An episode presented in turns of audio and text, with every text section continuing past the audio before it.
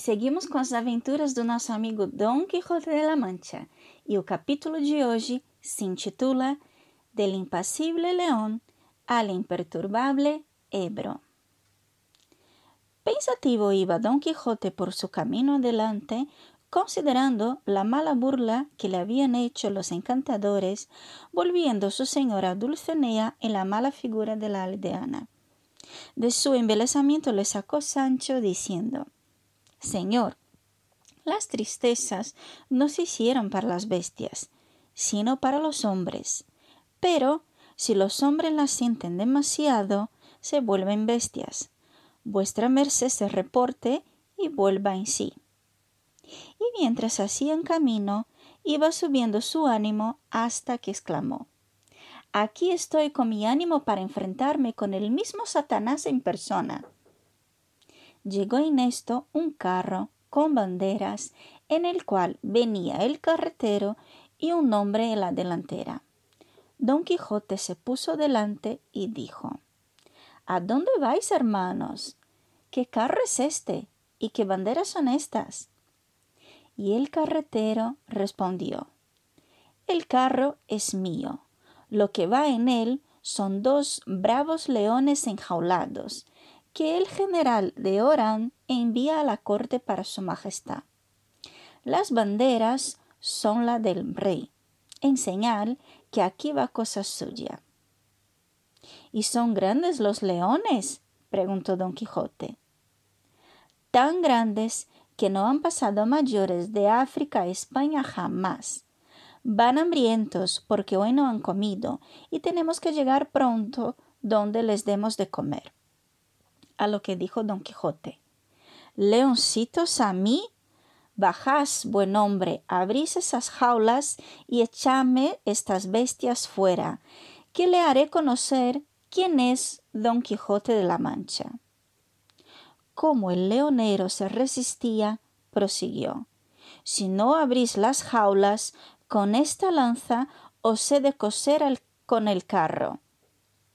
Ya lloraba Sancho la muerte de su señor, que aquella vez, sin duda, creía que le llegaba de las garras de los leones.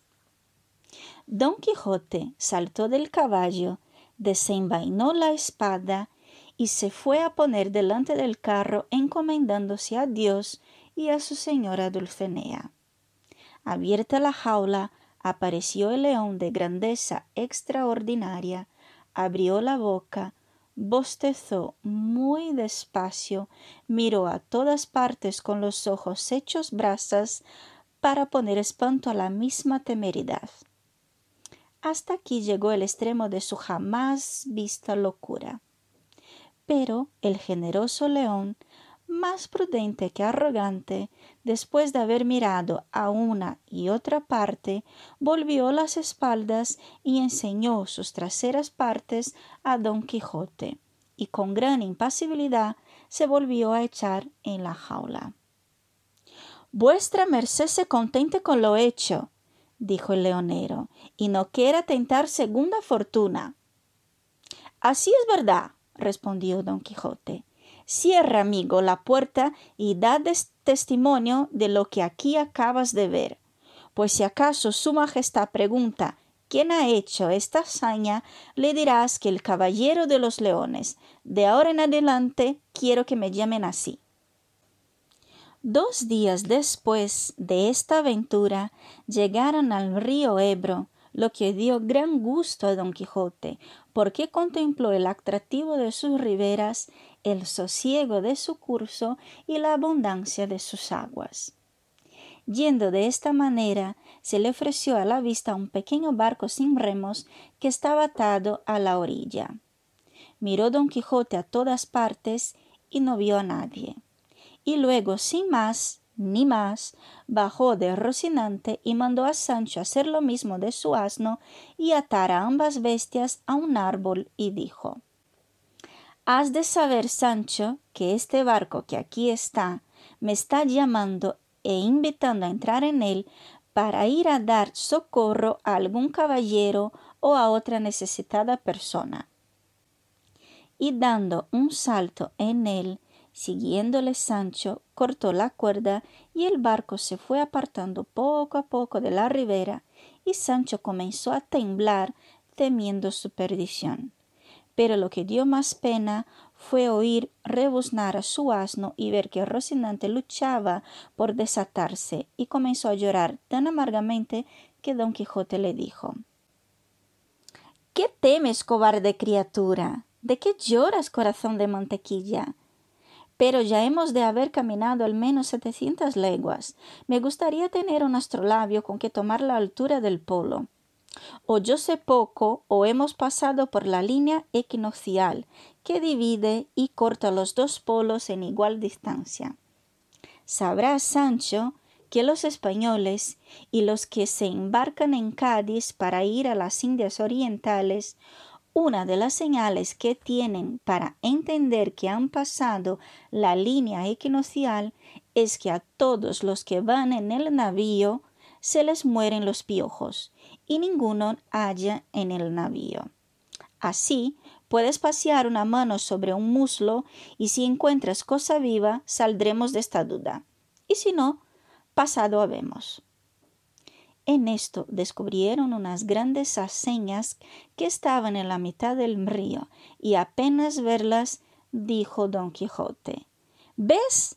Allí, oh amigo, se descubre la ciudad, castillo o fortaleza, donde debe estar algún caballero oprimido o alguna reina o princesa malparada, y para ayudarla llego. ¿Qué diablos de ciudad, fortaleza o castillo dice vuestra merced, señor? dijo Sancho. ¿No ve que aquellas son las señas que están en el río donde se muele el trigo?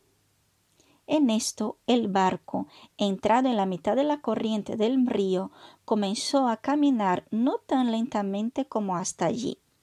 Los molineros que vieron venir aquel barco por el río y que se iba a invocar por el torbellino de las ruedas salieron con rapidez con palos largos a detenerle, y como salían enharinados y cubiertos los rostros y los vestidos del polvo de la harina, tenían un feo aspecto. Daban voces grandes diciendo Demonios de hombres, ¿dónde vais? Venís desesperados, ¿qué queréis? ¿Ahogaros y haceros pedazos en estas ruedas? No te dije yo, Sancho, dije, dijo don Quijote. Mira qué malandrines me salen al encuentro, pues ahora veréis, bellacos y puesta en pie en el barco con grandes voces, comenzó a amenazar a los molineros, diciendo Canalla malvada, dejad en libertad a la persona que está en vuestra fortaleza, que yo soy Don Quijote de la Mancha, llamado el Caballero de los Leones por otro nombre, a quien está reservado dar feliz término a esta aventura y diciendo esto echó mano a su espada y comenzó a esgrimirla en el aire contra los molineros, los cuales, oyendo y no entendiendo aquellas sandeces, se pusieron con sus palos a detener el barco, pues ya iban entrando en el canal de las ruedas del molino. Sancho, de rodillas, empezó a rezar devotamente al cielo. Los molineros detuvieron el barco poniéndolo de través en el agua. Don Quijote cayó al agua y aunque sabía nadar como un ganso, se fue al fondo dos veces por el peso de las armas y tuvieron que arrojarse al agua los molineros para salvarle. Llegaron en esto los pescadores dueños del barco que estaba hecho pedazos por las ruedas de los molinos, y viéndolo roto quisieron hacer pagar a don Quijote su precio. El cual, con gran calma, como si no pasara nada, dijo a los molineros y pescadores que pagaría el barco de muy buena gana si dejaban libre a la persona que en el castillo estaba prisionera. ¿Qué persona o qué castillo dices, hombre sin juicio? Respondió uno de los molineros. Amigos, que en esta prisión estáis encerrados, perdonadme, yo no os puedo sacar de vuestra angustia. Para otro caballero debe estar guardada esta aventura. Diciendo esto, pagó por el barco cincuenta reales.